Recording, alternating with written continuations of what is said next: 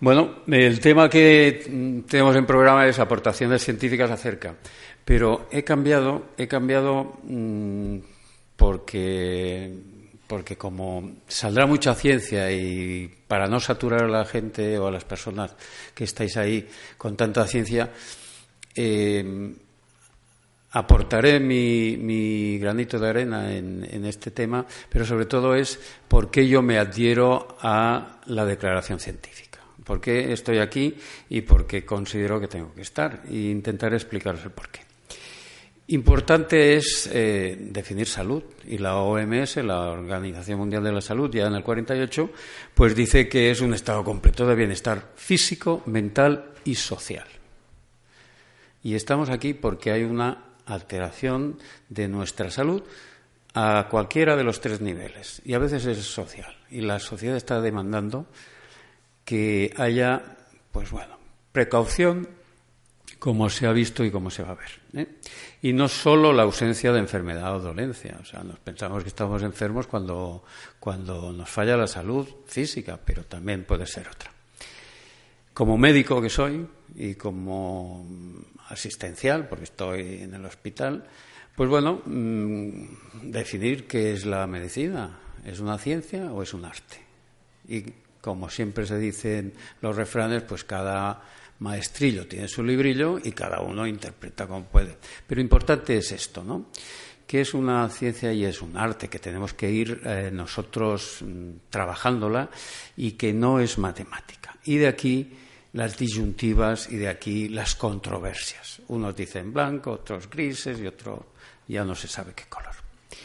Como patólogo, como eh, estudioso de la patología o de qué se produce en las células o qué se produce en los tejidos o qué se produce en el organismo para que tengamos esta falta de salud. Pues bueno, la patología es una serie de alteraciones morfológicas o inclusive la respuesta de nuestro sistema inmunológico, de nuestro sistema de defensa, que por las noxas que sean, y aquí pongo cuatro, físicas, químicas, biológicas y ambientales, se altera. Y se altera la normalidad. Y cuando se altera la normalidad tenemos signos y síntomas. Y cada uno lo puede expresar de diferente manera. Lo que sí tenemos es un efecto biológico. Y esto está en los libros, está aquí. Pues bueno, es una respuesta fisiológica detectable. Hemos visto que la melatonina se produce por respuestas. La ausencia produce cambios, produce lesiones a nivel mitocondrial o a nivel enzimático, a nivel celular, o que favorece una serie de procesos que vamos a ver. entonces, una, una, noxa es una lesión, una noción. ¿Y qué es la anatomía patológica? Yo soy patólogo, soy el que estudia las enfermedades desde el punto de vista morfológico. Eso, pues, la patología eh, para sintetizar y definir de una manera sencilla, pues es el conocimiento científico. El médico patólogo está en su laboratorio, está haciendo sus estudios histopatológicos, está haciendo en base científica. Y la ciencia no hace falta hacer grandes eh, investigaciones con muchas metodologías, sino el día a día. El médico general, haciendo una buena historia clínica, hace ciencia. Y haciendo un buen diagnóstico, hace ciencia. ¿Mm? Bueno, y este es el patólogo ahí con el microscopio y viendo qué pasa y por qué se producen pues diferentes alteraciones que he puesto una en piel, que esto se estudia desde la morfología o de la alteración morfológica y que el patólogo pues está ahí viendo qué pasa en esas células y qué está produciéndose en nuestro organismo para que se altere y nos dé enfermedad. ¿Mm? Bueno, esto es la introducción. En la actualidad el patólogo pues ya tiene que ir a la molecular, ya no se puede observar por el microscopio, tenemos que ir a otras metodologías y son alteraciones moleculares que como no se ven a simple vista, pues a veces pues mm, parece que es ciencia ficción. Y lo mismo pasa con los campos electromagnéticos que como no se ven a simple vista, pues seguro que no produce nada. Seguimos. Cuando yo era estudiante, en el piso, pues teníamos una serie de póster y uno era pues un eh, soldado estadounidense parecido a este. Este no es estadounidense, todo el mundo conocerá la imagen de capa que ha traído también controversia, que dice guay, ¿no? ¿Por qué? ¿Y por qué? Era eh, la respuesta de mucha gente ante una guerra en Vietnam que nadie entendió, solo los eh, poderosos americanos. Y algunos dirán que es guay, en inglés guay, pero no es, es por qué. Y en medicina tenemos que buscar por qué. ¿Ok? Y yo me pregunto, pregunto, hago eh, preguntas a los colegas, digo, oye, ¿por qué hay alergias? ¿Por qué tienes una lista de espera en el hospital de un año para ver a pacientes con alergias? ¿Por qué hay aumento de cánceres? ¿Por qué hay aumento de leucemias en niños? ¿Por qué hay más enfermedad de, Alzheimer? ¿Por qué hay mayor alteración de la inmunidad como respuesta orgánica ahí? ¿Por qué hay más fibromialgia, fatiga crónica? ¿Por qué hay más, más, más? Pues a veces no lo podemos saber. Pero vamos a poner unos ejemplos. Y estos porqués no se solucionan de hoy para hoy. Y este es un ejemplo. Y pongo este ejemplo y pondré luego otro del cáncer de cervix. El cáncer de cervix, que como pone aquí, eh, perdón, el cáncer es un crecimiento anormal de células, o sea, son células nuestras que por algo se modifican y crecen de forma anárquica y producen masas pues eh, el cáncer de cervix era un tumor a principios del siglo XX y antes de lo más prevalente en las mujeres. ¿Y por qué? Pues nadie lo sabía. Como todo el mundo sabe que el cáncer pues, eh, tiene diferentes etiologías, pues no se sabía. Que producía una serie de signos y síntomas y que podía estar en relación a lo que sea.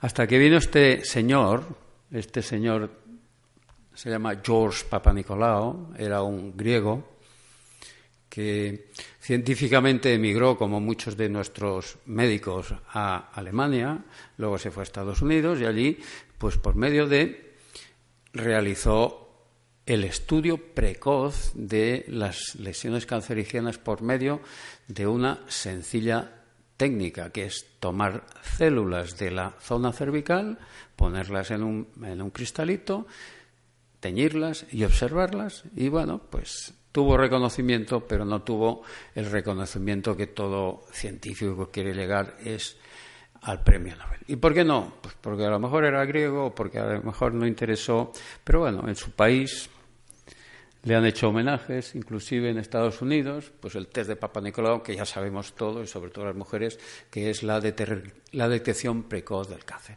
Pero Papa Nicolau, y pondré pocas imágenes, mm, pretendía otras cosas, ¿no? Por lo menos pretendía, y esto sería una citología vaginal normal, con células normales, y abajo, en comparación, el cáncer. Las células modificadas que parecen cucarachas, ¿no? los núcleos están muy activos. Eh, ¿Y qué pasa aquí? Y no supo él explicar el porqué, pero sí que supo el poder diagnosticar. Y hace 100 años pues empezó con todo esto del proceso de diagnóstico de prontitud y todo esto. Y costó mucho. Y ahora se sabe que el cáncer de cervix, que es y era antes el el más prevalente de la mujer, y que ahora gracias a Papa Nicolau ha bajado, y ya no es el primero, sino es el quinto, el sexto, pues se sabe que está producido por virus. Y los virus están ahí lesionando, modificando las estructuras moleculares de las células y que produce el cáncer y que tenemos más de 200 tipos diferentes. ¿eh? No vamos a entrar en.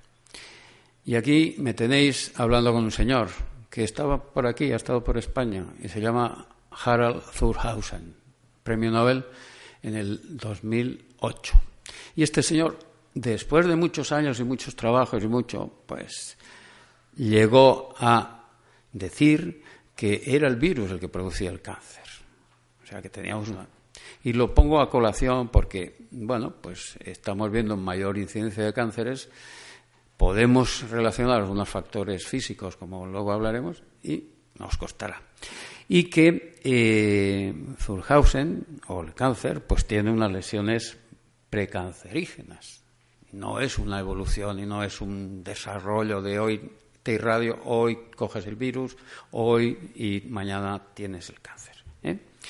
Y estos son los cambios, ¿no? Y estos son los cambios de las células que al patólogo le es sencillo de reconocer, a lo mejor al, auditorio no tanto, y que se ven una serie de cambios que se llaman coilocitos, y los coilocitos son la alerta al patólogo, al que está estudiando las células, para decir que puede desarrollar un cáncer si tiene además uno de estos tipos de virus más agresivos, como puede ser el 16-18, para el cual se ha hecho una vacuna, como todos ustedes saben.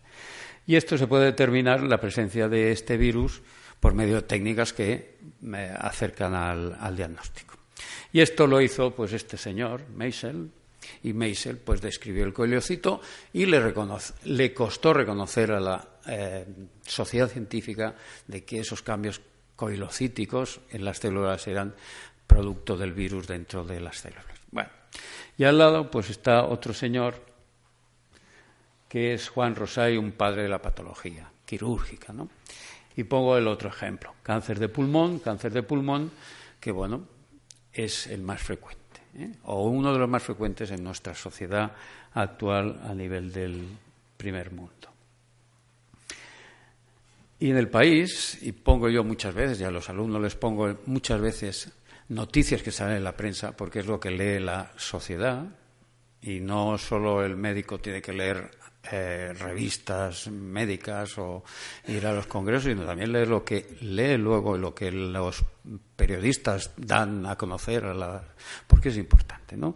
Y el cáncer de pulmón no se ve muy bien, pero eh, está producido, entre otras cosas, por el radón. Y esta es la exposición que tiene determinadas zonas de España al radón. Y el radón está en la tierra. Y en estas zonas, pues hay mayor incidencia de cánceres de pulmón. ¿eh? Pero no solo nos tenemos que quedar con el radón, sino que nos tenemos que quedar con esto. Y el tabaco, no el tabaco, sino los productos químicos que lleva, como son todas estas Cs, son productos que van a producir patología del tipo tumoral en personas.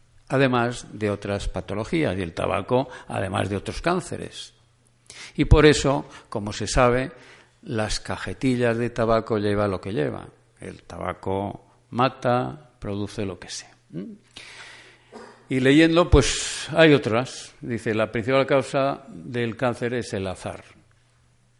Bueno, científicamente yo no lo puedo aceptar, está ahí. Lo que sí que sé yo es que la detección precoz es lo más esencial. ¿eh? Y lo que sí que yo puedo decir que patologías, y hablando de cáncer, tenemos, como hemos visto, agentes biológicos, el papilomavirus, que produce cáncer en el cervix y en otros sitios, agentes químicos en el pulmón, y tenemos que puede haber causas genéticas que favorezcan y tenemos, y es lo que vamos a entrar ahora, agentes físicos que también producen. ¿eh? Y muy importante, que cada persona tiene su identidad, tiene su eh, ideología, perdón, tiene su identidad y que cada uno responde ante estas agresiones de manera diferente.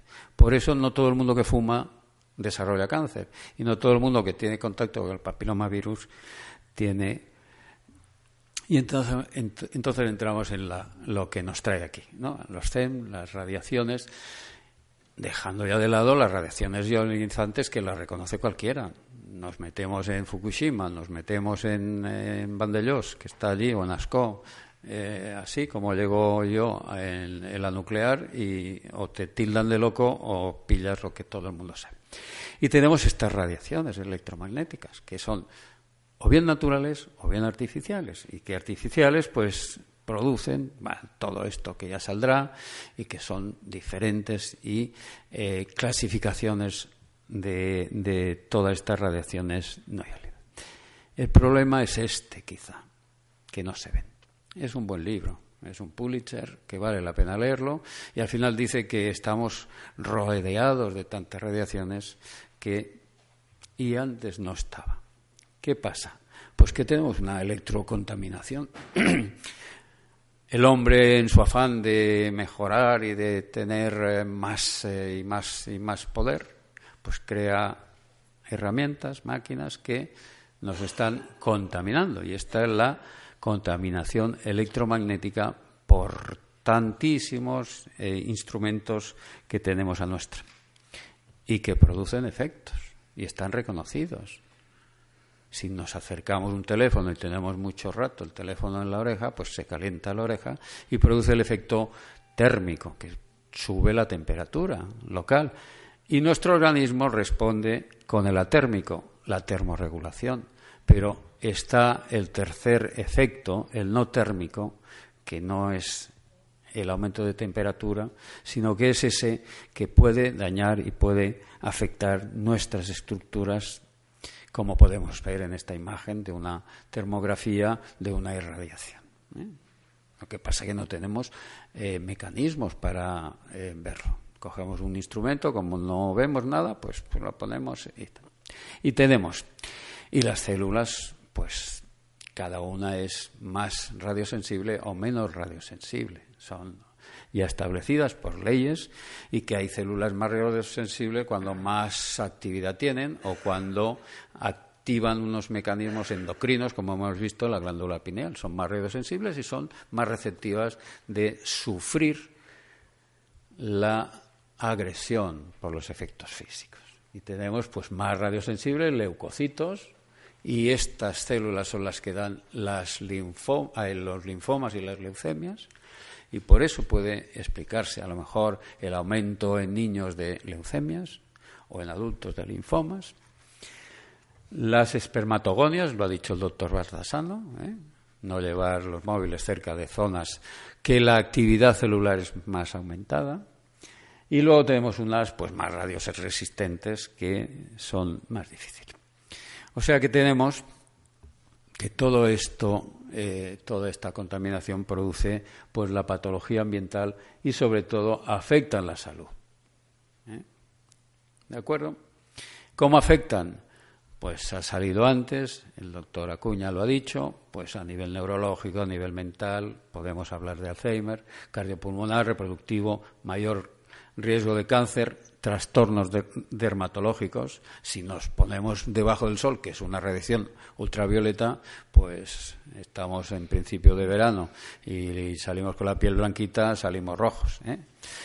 Trastornos hormonales y monológicos. Y todo eso se traduce en más, cada vez más respuesta de nuestros organismos a agresiones. Y que no todo el mundo responde de, igual manera, sino que respondemos de diferentes maneras porque nuestra sensibilidad no solo hacia los efectos químicos o físicos, perdón, sino a los químicos y biológicos es diferente. ¿De acuerdo? Y luego otras nuevas enfermedades se ha creado una dependencia total, sobre todo la gente joven, al móvil. Y, si están con el móvil, pues es como si no estuvieran con el oxígeno. Y crea la no movofobia. ¿eh? Y la no, movo, no pues produce una alteración psíquica. Ya no es de tipo tumoral. Y todo esto los psicólogos y psiquiatras lo van a ver. ¿Qué podemos decir? ¿Es una nueva eh, enfermedad o es una nueva serie de enfermedades? Pues no hace 35 años ya el doctor, el Milhar, en el New England Journal of Medicine, que es una de las revistas de más prestigio internacional, pues ya alertaba. La mortalidad por leucemia en trabajadores expuestos a campos electros y magnéticos pues está aumentada. ¿eh? Bueno, trabajos experimentales de Repacholi, que han sido también luego eh, rebatidos y reproducidos, pues bueno, aumento de linfomas a nivel experimental. ¿eh? O genotoxicidad a nivel de, de, irradiación, sobre todo en el DNA. O sea que, bueno, pues hay muchas, demasiadas citas en la literatura médica que dicen que hay que tener cuidado porque estas radiaciones producen efectos a nivel molecular, estructural o al nivel que sea. ¿Cómo contribuimos nosotros? Y por esto estoy aquí. Pues bueno, con un profesor francés que trabajaba en Nancy, el doctor Anguilieri, habíamos trabajado en cómo se podían producir linfomas, que es el tumor de las células más sensibles, que son los leucocitos, linfocitos. Y entonces, pues bueno, por medio de, una serie de experimentos llegamos a eh, reproducir linfomas en animales de experimentación. No se pueden reproducir en los, humanos y bueno, pues el, hierro, el ATP, una serie de, pues estábamos trabajando con eso hasta que se le ocurrió pues irradiar o añadir con eh, telefonía de aquella época, que esto empezó por los años 2002, 2005, ya pues con eh, G1, imaginaros ahora con GS5 que puede producirse. Y la imagen de arriba sería el hígado normal y todo esto es el hígado infiltrado por células linfoides linfoblásticas. O sea que reproduce. Y cuando yo vi esto, digo, uff, digo, esto es. ¿Qué has hecho? Pues le puse telefonía móvil, le puse irradiación y no solo a nivel hepático, sino a nivel meningio. No, no encontré, esto es un corte de cerebro, es diferente al que ha presentado de Cajal el profesor Bartasano. Y aquí vemos una infiltración también de células linfoides atípicas a nivel de. O sea que se estaba produciendo en el animal de experimentación un fenómeno que era activar las células linfoides blásticas, o sea, y producir cáncer. ¿eh? Y de aquí sacamos una serie de trabajos que están en la literatura, están en PubMed, pues que llegamos a decir que la radiofrecuencia induce cáncer, sobre todo linfoide, pero otros tipos, y que aumentaba o que aceleraba la mortalidad a nivel del animal de experimentación. Se buscó alguna teoría para, para corroborar este, este efecto de atipicidad celular y vimos que el calcio, el ion calcio, eh, calcio era podía ser el detonante o podía ser la causa de esta producción y que además con sinergismo con hierro, o sea que encontramos una serie de mecanismos que podían producir el aumento de células malas, linfoides y la leucemia, que tanto estaba y estuvo en controversia. Yo no sé si estos trabajos, pero sí los 2000 que citan en el manifiesto que están, pues sí que llevó a la reflexión a las instituciones, sobre todo por las instituciones más eh, sabias y más responsables, como podía ser la OMS, y ya, pues, pongo aquí lo del mundo, antes he puesto otro, pues, admite por primera vez, ¿eh? admite por primera vez que hay vínculo entre móviles y cáncer o radiaciones no ionizantes o campos electromagnéticos o radiofrecuencias, llámale o llámele como ustedes quieran.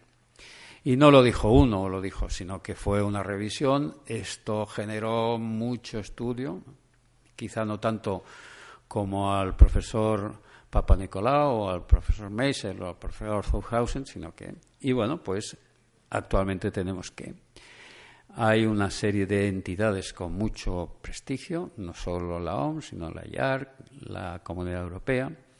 ¿Y qué hace nuestra sociedad? Nuestra sociedad a nivel de España. ¿Qué hacen? Se van de fiesta. En este aspecto. En otros sí que eh, están y hacen.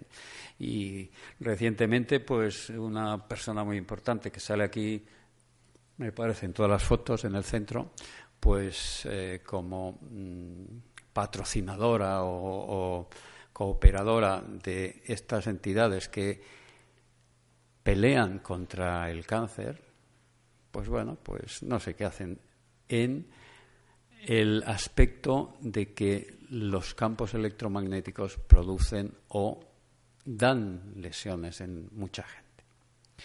Sí que hacen, y pongo un ejemplo, apoyando pues eh, trabajos o grupos curiosos, ¿no? Dice asociación entre el personal que usa tintes de pelo y leucemia.